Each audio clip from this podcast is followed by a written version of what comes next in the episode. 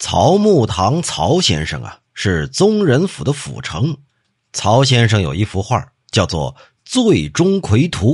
这幅画啊，是伏击请仙的时候请来的那神仙画的。我在这上头提了两首绝句：“一梦荒唐事有无，无声粉本几临摹。纷纷画手多新样，又道先生是酒徒。”另外一首呢是“五日家家普酒香，终南进士一壶觞。太平时节无妖力，任尔闲游到醉乡。”不论是画还是题诗，都是做做笔墨游戏罢了。说这天我午睡刚醒过来，听见丫鬟老妈子呀在窗外悄悄的聊天，聊的是什么呢？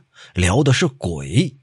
有一个王老婆子家在西山，说她呀曾经在一个月明之夜看守瓜园，远远的看见两盏灯从林子外头冉冉而来，紧接着又听到嘈杂的声音是渐渐近了，原来是有一个大鬼喝醉了，站立不稳，一群小鬼扶着他踉踉跄跄的往前走，怎么能说他不是醉钟馗呢？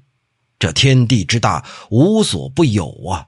有时候随意画一幅人像，往往可以找出一个和这画像酷似的人来；随意取一个名字，也往往有人恰巧哎，他就叫这个名字。这种无意之中的巧合，也正是大自然造化的神秘之处啊！